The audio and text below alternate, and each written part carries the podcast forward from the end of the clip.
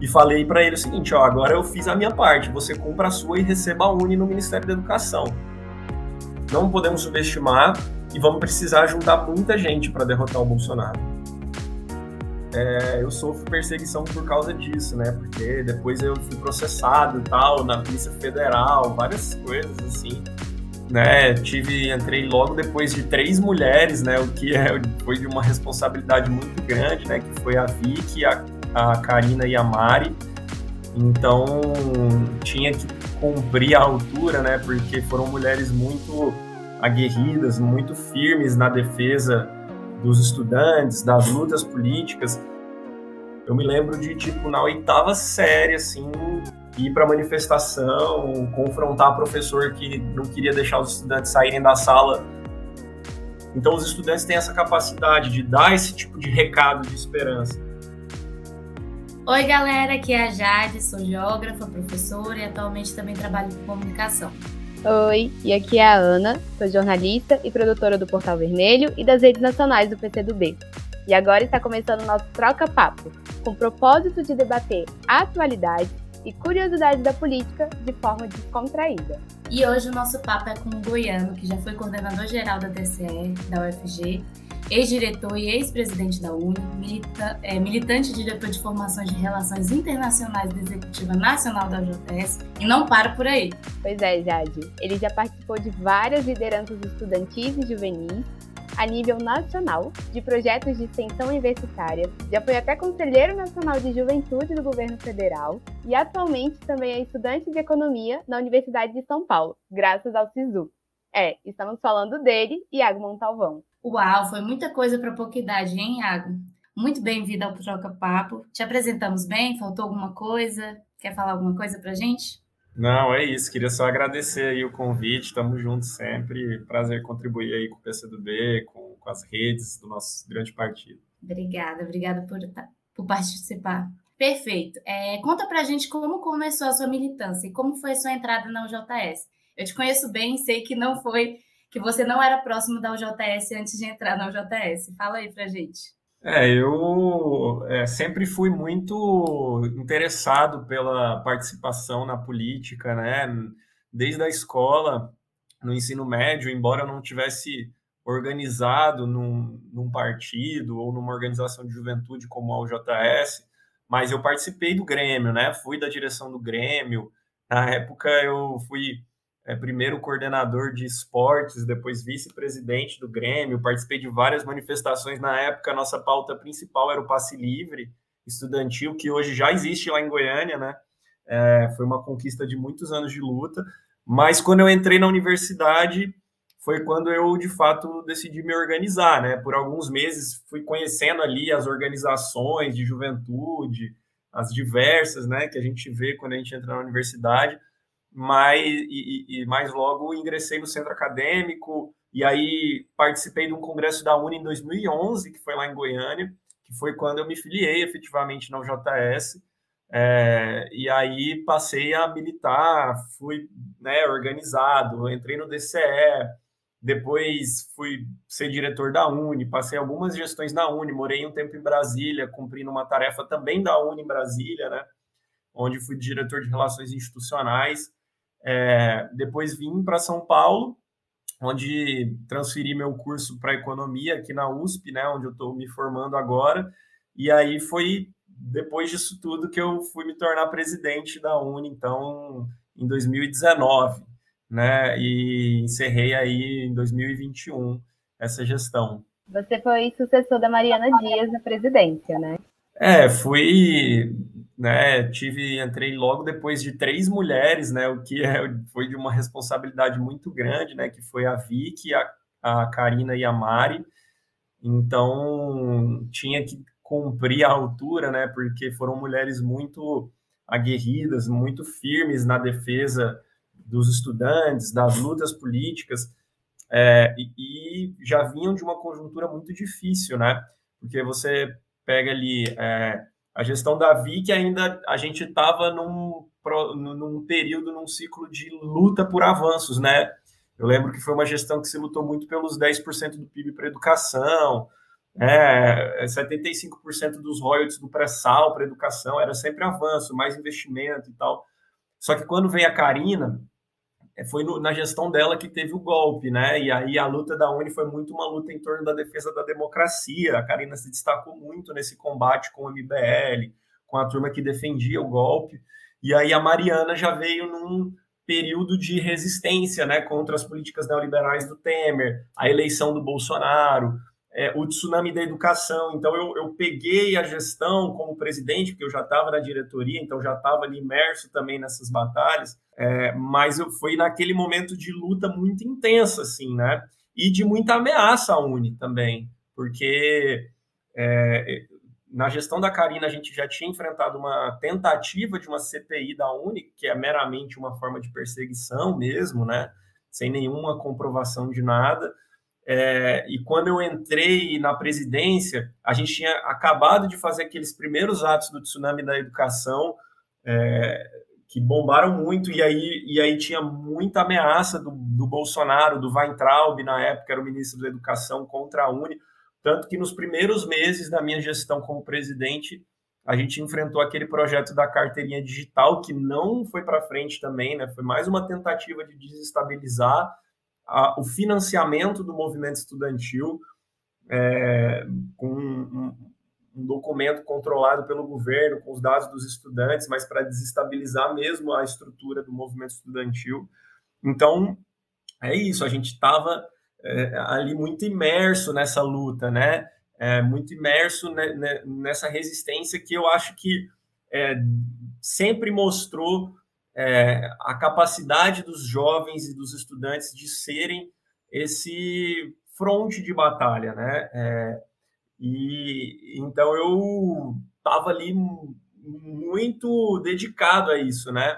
É, antes de ser presidente, eu estava na direção da Uni e, e, eu pude acompanhar a construção do tsunami da educação desde, desde o princípio, né? Quando a gente fez a convocação das assembleias, toda aquela articulação. Então, foi, foi um momento muito. Porque nesses momentos, mesmo que a gente estivesse passado por um trauma que foi a eleição do Bolsonaro, quando vem a mobilização estudantil, é, isso dá também um certo ar de esperança, assim, né? De, de que é possível é, superar esse tipo de retrocesso com a organização e a mobilização popular, né? Então, os estudantes têm essa capacidade de dar esse tipo de recado de esperança. Então, acho que é, eu, eu ingressei, então, muito animado naquele momento é, de que a gente, pelo movimento estudantil, construiria uma resistência. E nos primeiros meses de gestão, efetivamente, foi o que aconteceu. Né? A gente ainda teve alguns atos, a gente conseguiu derrotar o Futurice, né, que foi aquela, era aquele projeto bizarro para o ensino superior público que o Bolsonaro tinha, é, mas aí veio a pandemia, e aí são outros 500, foi mais uma. Aí mudou tudo, a gente teve que refazer tudo, mas, é, enfim, isso é uma longa história. Puxando o gancho sobre o início da, da sua militância, é verdade que você teve bastante influência dos seus pais? É, seu pai também é militante, já foi da Uni, e sua mãe é feminista. Qual foi a influência da sua família na sua militância? Eu pergunto muito da idade também, porque é importante é, engajar os jovens, né, com, sei lá, 16 anos, 15 anos, dá, com pouca idade já dá para fazer muita coisa, né? Já é uma grandiosidade. Então, acho legal você comentar para gente também essas idades, assim, quando você entrou, com quantos anos, para incentivar mesmo. Bom, é, eu tive realmente, assim, a influência, eu acho que familiar, ela é quase que implícita, né, subjetiva. E de fato comigo foi, né? É, porque eu estava sempre, cresci naquele meio ali de ver meus pais participando de reuniões, de atos, de atividades, de discussões, né? Então eu estava me formando naquele ambiente ali, mas nunca teve uma, assim, sempre teve um respeito muito grande dos meus pais pelo, pela, pela construção da minha própria trajetória, né? Então nunca, nunca teve uma coisa do tipo, ah, vem aqui ser militante, se filia em alguma coisa ou tal. Não. É, foi sempre uma coisa que eu desenvolvi por conta própria, né? Eu acho que a escola onde eu estudei contribuiu muito para isso. Eu, eu, estudei no, no Colégio de Aplicação da Universidade Federal de Goiás, né? Uma escola muito tradicional, uma escola pública, na minha opinião, modelo, assim, né? Muito uma escola federal, então que, que desenvolve na gente um outro nível de senso crítico, assim, e que tinha organização política, que tinha grêmio estudantil forte. É, então eu tinha contato com, com as lutas que aconteciam em Goiânia, né? É, e nisso foi desenvolver. Então, sei lá, eu, eu me lembro de, tipo, na oitava série, assim, ir para manifestação, confrontar professor que não queria deixar os estudantes saírem da sala. A gente saía, tipo, em bonde, assim, para ir para manifestação, matava a aula e tal, pegava ônibus, pulava catraca. Isso com 14 anos, né? Então, é, é uma coisa que. Eu acho que essa é a idade onde a gente tem mais é, ousadia, né? É quando a gente está mais disposto a enfrentar e está mais indignado, revoltado com, com as coisas e, e, tem aquela energia, né? Então eu acho que o movimento secundarista ele é o, ele é a origem e ele é a alma do negócio, assim, sabe? Eu acho que é, é quando a gente mais tem condição mesmo de desenvolver é, essa, esse sentimento coletivo de luta e organização e foi quando de fato eu, eu me organizei, né? É, então, assim, foi muito importante todo a base que a minha família me deu para o conhecimento de mundo que eu tenho, né? Mas é, nunca pressionaram nada, foi uma coisa muito natural, assim, que eu desenvolvesse esse interesse e, e me organizasse e tudo mais. Legal, Iago. E quando foi, é, como foi a reação dos seus pais quando você saiu de Goiânia, foi para Brasília, depois para São Paulo e nunca mais voltou? Eles curtiram? Como é que foi? Porque eles sabiam que o sonho, o sonho, o seu sonho era participar da política, que era construir a militância, mas teve essa questão da saudade. Fala aí pra gente. É, eu é, quando iniciei a minha militância, né, assim, para mim não, não existia muito um projeto a longo prazo, assim, sabe? Eu nunca imaginava que eu sairia de Goiânia um dia, né? Eu comecei ali porque eu, ah, você do centro acadêmico porque eu quero ajudar, você do DCE porque eu quero participar da, da política aqui em Goiânia, porque eu quero lutar, porque eu quero defender, né? Porque eu, eu, porque eu não conseguia me ver diante de uma série de, de lutas e de necessidades sem conseguir fazer nada, né? Tipo, eu, eu tinha essa, é, essa, essa necessidade de fazer alguma coisa, de participar de alguma coisa. Então, não é, nunca para mim, nunca, sei lá, nunca visualizei essa, essa, esse, essa trajetória que eu cumpri depois, né? Mas as coisas foram acontecendo, assim, é, eu acho que um pouco do contexto contribuiu para isso também, a possibilidade da gente conseguir entrar no DCE da UFG, é, e, e, logo em seguida ter junho de 2013, né, que foi uma coisa, assim, é, muito marcante, e eu participei daquilo ali é, muito por dentro, né, mergulhado naquilo, e Goiânia foi uma das cidades onde Primeiro aconteceram aquelas mobilizações contra o aumento da passagem, né?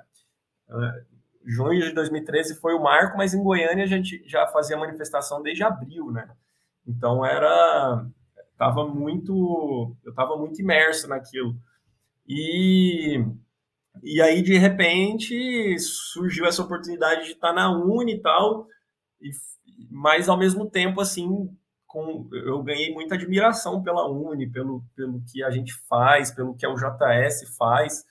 Então, assim, quando eu fui convidado para ser diretor da Uni é, pela UJS, né, para compor a chapa da nossa diretoria, eu fiquei muito feliz, né? Então eu fui muito rápido, assim, eu nem pensei muito, falei, ah.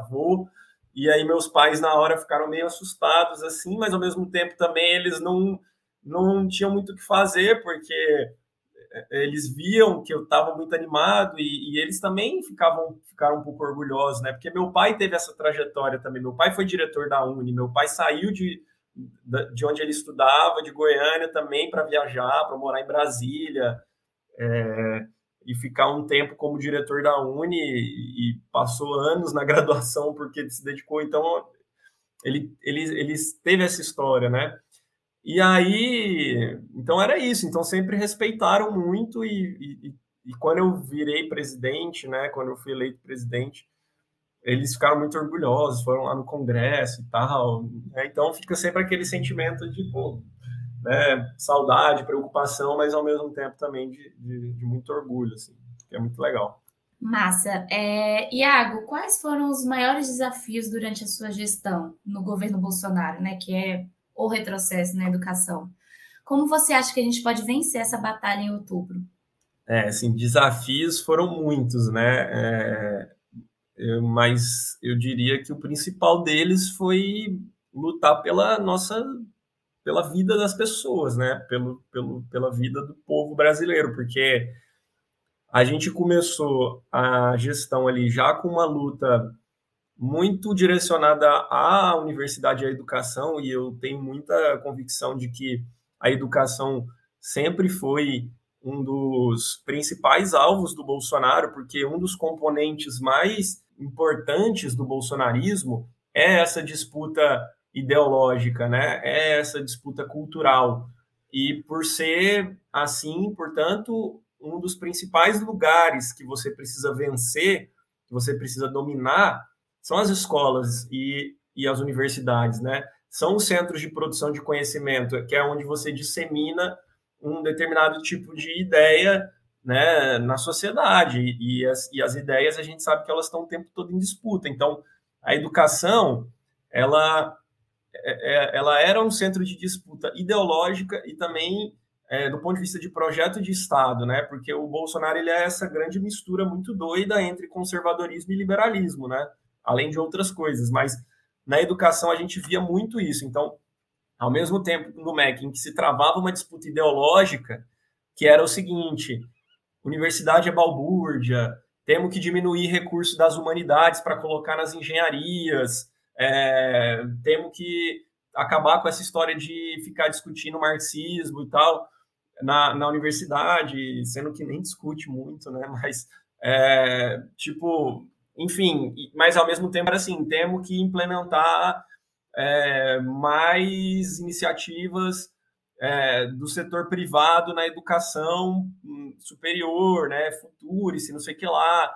E mesmo que o Weintraub, por exemplo, na época fizesse um discurso muito doido também contra as grandes é, empresas do, do, setor educacional, é, a verdade é que eles foram desregulamentando cada vez mais o setor privado e, as, e, as, e a universidade, o ensino superior foi ficando cada vez mais privado, com menos regulamentação, então com o ensino cada vez mais, assim, com menos qualidade e mais, massi, mais massificado, né? Tanto que os cursos à distância, isso antes da pandemia, hein? já estavam crescendo muito, e não que seja um problema curso à distância, eu acho que tem situações que ele é importantíssimo, mas é, é que ele é que no, no modelo em que ele crescia, ele crescia para preservar lucros, né, para reduzir custos e, e não para atender determinadas necessidades. Então, a educação estava sendo esse foco, mas também a democracia, né, que sempre foi um ponto muito central, a defesa da democracia.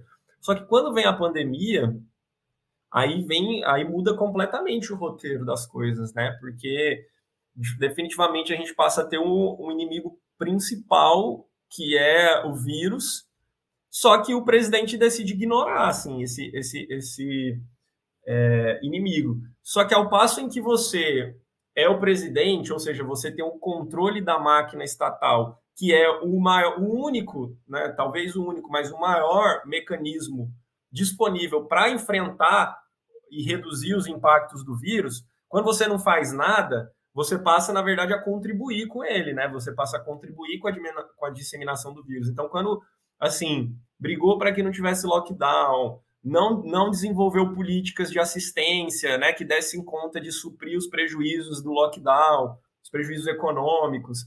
É, depois não comprou as vacinas, não desenvolveu políticas é, mais estruturais de, é, é de acesso à saúde, de estruturação de, de pontos de atendimento, de enfrentamento, é, de valorização dos profissionais de saúde. Então, enfim, a partir do momento em que o governo ele se omite disso, ele passa a ser na, a pessoa que está no comando, na verdade, passa a ser um entrave, né? Porque você está quem que vai, se o, a presidência da República, o governo federal, com a estrutura que tem, com a arrecadação que tem, que a gente paga, né, não, não faz nada, você perde um, um fronte importante. Então, a, a nossa principal batalha foi isso, e eu acho que para nós ficou muito evidente depois de tanto tempo, né, que muita gente não, não precisava ter morrido e morreu porque a gente teve um governo que não fez nada, né, e, e a questão da, das vacinas, eu acho que foi quando isso chegou no, no nível, assim, mais extremo e que as coisas ficaram mais visíveis, né? Porque é, desacreditar da vacina e ver as pessoas morrendo quando elas já podiam estar vacinadas foi o ápice, assim, né? E aí foi justamente quando rolaram aquelas grandes mobilizações que mesmo diante da necessidade de isolamento, as pessoas não conseguiram, porque era tamanha indignação e tamanho medo, porque, tipo assim, é, era um pouco de medo também, né? Porra, tá tendo pandemia, aquela segunda, terceira, segunda onda que veio em 2021, que começou a morrer muita gente, que começou lá em Manaus, né? Aquilo ali era um medo tremendo e tipo é, as pessoas diziam, velho, não tem o que fazer, precisa da vacina, então então nós vamos ter que ir para a rua para pedir isso, porque eu não quero morrer e eu prefiro ir para a rua e correr o risco de pegar isso na rua do que não ter vacina e, e, e continuar morrendo gente aqui do meu lado e tal. Então, é, esse foi o principal desafio, eu acho, sabe? A gente conseguir ter isso.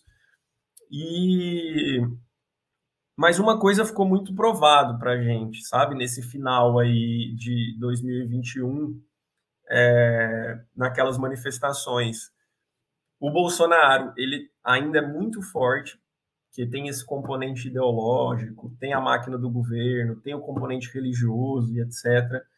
Tanto que, mesmo diante daquelas imensas manifestações que a gente fez, abalou na época muito pouco, né? Mas eu acho que também leva tempo e, e, hoje a gente vê o nível de rejeição que ele tem. Eu acho que isso é fruto de como ele encarou a pandemia e da rejeição que as pessoas tiveram e as mobilizações também foram importantes para isso. Mas mostrou para a gente que é o seguinte, velho, não podemos subestimar e vamos precisar juntar muita gente para derrotar o Bolsonaro. E, e, eu acho que esse é a síntese que nós vamos precisar ter para essa eleição agora. A gente vai precisar de duas coisas, né? É, mobilização e amplitude. É isso, assim, é mostrar que o povo está indignado, é ganhar mais pessoas, é manter as pessoas mobilizadas, é demonstrar força na, na mobilização, mas é também é também deixar certas diferenças é, é, é resguardadas para focar no que é principal, né? Porque, gente, se não derrotar Bolsonaro, aí não adianta, não vai ter, não vai ter o que fazer. Um Bolsonaro numa, num segundo mandato é outro nível de disputa, né? É outro nível de, de maldade. Então, eu acho que tá, isso aqui está acima de qualquer coisa, derrotar o Bolsonaro.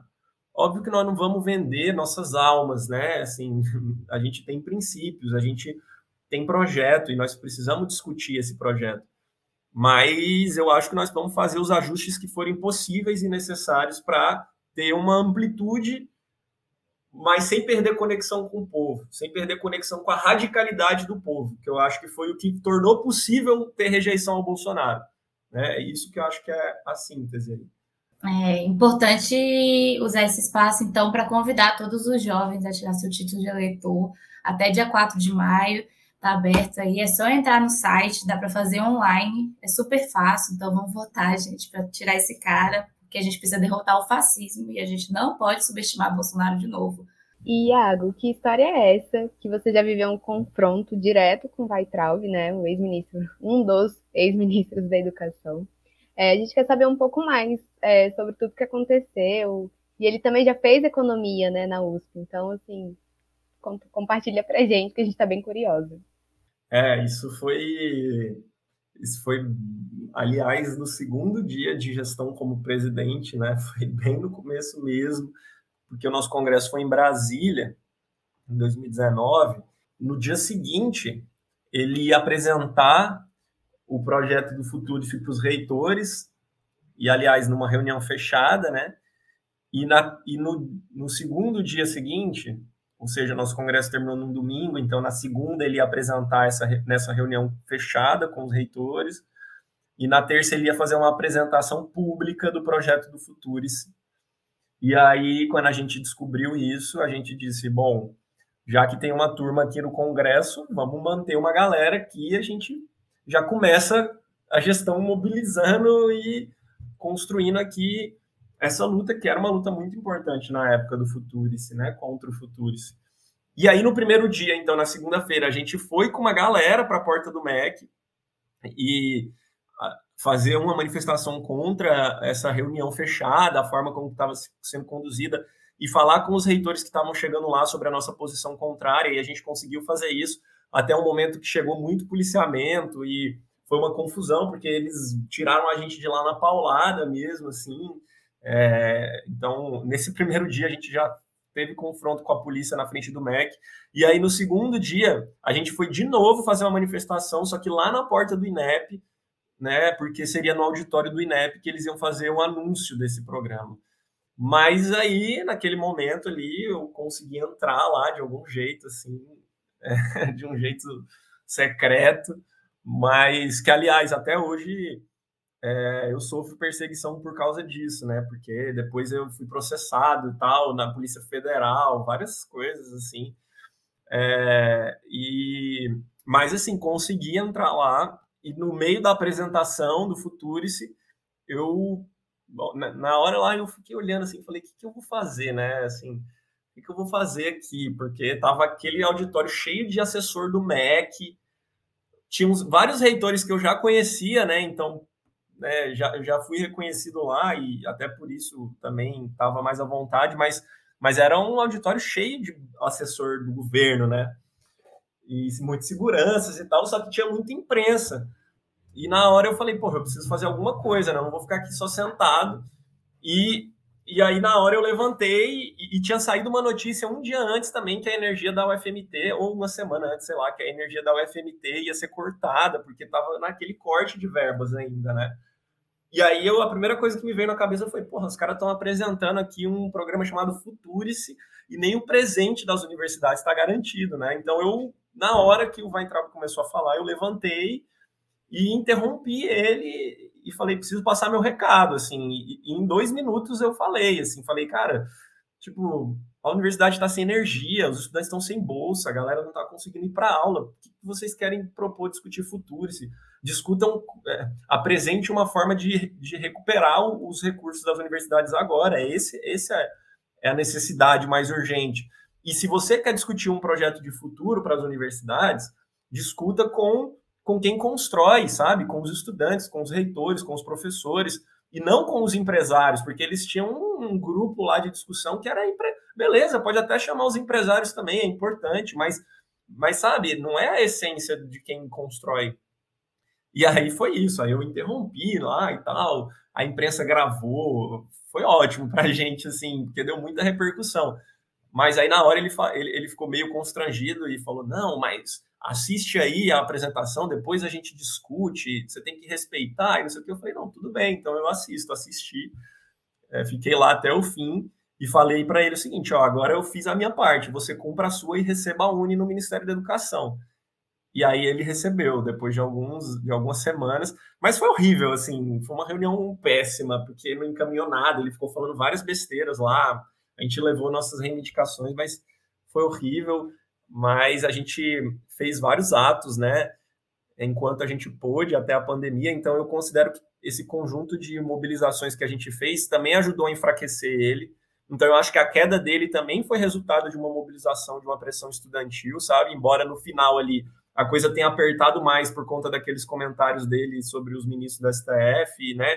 E a gente sabe que a grande política também demanda muito dessas relações, mas ele já estava na corda bamba, né? Porque a gente tinha muito esse enfrentamento cotidiano com ele. E a gente brigava com ele no Twitter, e ele brigava comigo no Twitter, e aí ele postava umas coisas absurdas, aí a gente ganhou vários processos contra ele no STF.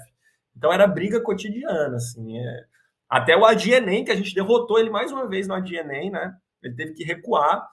Então, foi, foi muita luta ali. Mas eu acho que foi fundamental a nossa mobilização também para a queda dele. Legal. Estudando sobre você, acompanhando suas redes, na sua bio no Twitter, você fala estudante de economia graças ao SISU. Eu adorei essa observação. Mas antes de você cursar economia, eu sei que você estava fazendo história. Por que essa mudança? O que te levou a tomar essa decisão? É, assim, eu, eu gosto de reforçar que foi graças ao SISU, porque eu fui estudante de escola pública a vida inteira, né? Como, mas como eu falei antes aqui, uma escola pública de muita qualidade, mas que nem compara com o, o, processo intensivo que você tem nas privadas, né? É outra coisa de preparação para o vestibular. Mas eu gosto de reforçar isso porque mesmo estando numa escola é, pública federal de qualidade, é, eu nunca imaginei que eu estudaria um dia na USP, né? Ainda mais um curso de economia que na USP a gente sabe que é um curso bastante elitizado, assim. É, então eu gosto de reforçar isso porque eu acho que foi uma política pública que contribuiu para que, de alguma forma, aquele espaço ali do curso de economia da USP se tornasse um pouco mais plural. Ainda tem muito que avançar ainda com, com mais gente negra, indígena, com pessoas com uma renda média mais baixa, né, também, pessoas que têm muito mais dificuldade do que eu até, é, mas, mas mesmo assim, para mim, eu nunca imaginei. E se não fosse o SISU, efetivamente, eu não teria entrado, assim. Então, acho que eu gosto de reforçar isso. Mas eu, foi uma mudança que eu fiz de curso muito porque eu gosto muito de história e pretendo até terminar o curso em algum momento. Sou apaixonado, assim. Acho que todo mundo é um pouco, né? História é aquele curso meio... É, é tipo, que todo mundo gosta, né? É, mas mas eu sentia que a economia e aí só que depois da militância eu passei a desenvolver mais é, mais atenção para o tema da economia, né? E eu vi como ele era central na disputa política também e como a esquerda tem muito prejuízo nessa nesse, nesse, nesse campo. A gente está muito distante, né? É, da, na disputa ali da hegemonia das ideias do campo da economia, eu acho que a esquerda está muito atrás, assim. É, então eu via que tinha uma necessidade maior de, de ocupar aquele espaço. Enquanto que na história, pô, legal, é um curso maravilhoso, te dá uma dimensão e uma base absurda, mas é, é uma área do conhecimento que o nosso campo de pensamento ocupa muito melhor. Né? Então eu fiquei, então eu, eu vinha desenvolvendo esse, essa vontade, esse de ter conhecimento no campo da economia, gosto muito e tal mas também senti essa necessidade de, de entender que ali talvez eu, eu rompesse mais barreiras, né? É, ou poderia romper mais barreiras. E é isso, assim, eu acho que hoje eu tenho essa, essa visão de, de poder atuar na economia e, e, e puxar um pouco mais para o lado de cá. É, então, acho que tem uma contribuição mais efetiva, assim. Legal. E, e quais seus planos, assim, na política? Você pretende ser deputado? Vereador? Não, agora não, é, não é uma pretensão. É, minha pretensão é muito mais atuar no campo acadêmico mesmo, profissional da economia, assim, e, e como eu falei, como foi uma opção entrar nessa área para disputar, né, as ideias e, e até por ver a, a, a deficiência que o campo da esquerda tem, eu quero me dedicar mais a esse estudo, a esse conhecimento para poder é também fazer mais diferença, né? Porque acho que na disputa eleitoral tem muitas lideranças, muitos outros quadros bem formados aí que a gente precisa até incentivar, né? A, a ter mais mulheres, mais negros e negras, mais jovens. E, e, vou continuar minha militância no PCdoB, claro, e, e sempre construindo essas lutas, mas, mas acho que posso contribuir mais nesse campo em que hoje eu estou me, me formando. Massa. Iago, então a gente está chegando ao final da nossa conversa. É, a gente adorou conversar com você, mas a gente vai fazer uma dinâmica. Se chama uma ideia e uma palavra. Ou seja, eu vou falar uma palavra para você, eu e a Ana, e você vai falar a primeira coisa que vier na sua mente. Bem rápido e fluido, pode ser? Beleza. Pode começar, Ana. Inspiração. Lenin. Goiânia. Saudade. Uni. Orgulho. Música. Parte essencial da minha vida. Luta. Sentido de viver. Bolsonaro. Bolsonaro? Ódio. Saudade. Família. Um sonho. Um Brasil melhor. O JS. Maior escola de formação e maior influência na minha vida. 2022. ano decisivo para o futuro do Brasil. Iago, eu quero agradecer pela sua participação mais que especial. A ideia realmente é engajar com o público mais jovem e você é a razão e inspiração para eles e para nós. Obrigada pela sua luta ao lado dos jovens. Iago, muito obrigada pela participação. Foi um prazer conhecer melhor sua história, a sua militância, a sua luta. Espero que você tenha gostado do nosso papo e venha mais vezes. Eu queria que você pedisse aí para todo mundo, para os jovens solicitarem lá o título de eleitor, que eu acho que eles vão te escutar. E é de verdade. Muito obrigada por participar. Valeu, gente. agradeço também pelo convite. Estamos à disposição sempre que possível. A luta continua, nunca para. É, mas hoje, mais do que nunca, a luta é fundamental e faz parte da luta também votar, participar das eleições, tirar o título. Eu votei com 16 anos, votei quando, na verdade, eu tinha 17, que foi quando teve eleição, e acho que todo mundo deveria fazer isso, porque é o período que a gente mais tem necessidade de se politizar. E não é só tirar o título, tá, gente? Assim, é tirar o título, mas é lutar, se organizar, discutir ideias, se inserir na política, participar da UJS, é, fazer campanha, né, é ouvir, é ver os debates, entender o que está rolando. Então, fazer o título é só o primeiro passo, o mais fundamental, mas o primeiro passo para a gente mudar tudo aí e, e também agora eleger o Lula é só o começo também, né? Uhum. Nós vamos ter muita coisa para fazer, lutar até a gente conseguir chegar no socialismo, no mundo em que a gente possa viver e desfrutar dos resultados do nosso trabalho e ter tempo livre o suficiente para a gente exercer as coisas que a gente gosta de fazer e ter uma sociedade mais justa para todo mundo, né? Então é isso, valeu. Um grande beijo e abraço aí para todo mundo. Pessoal, e esse foi Iago Montalvão. Ficamos por aqui. E um grande agradecimento a você que escutou até o final. Nos sigam nas nossas redes e compartilhem nosso podcast. Até a próxima. Foi um prazer participar desse troca-papo. A gente quer agradecer mais uma vez o Iago, convidar todo mundo a escutar o nosso podcast. E muito obrigada por estarem aqui. Até a próxima. A gente continua nessa luta toda sexta-feira, às 14 horas.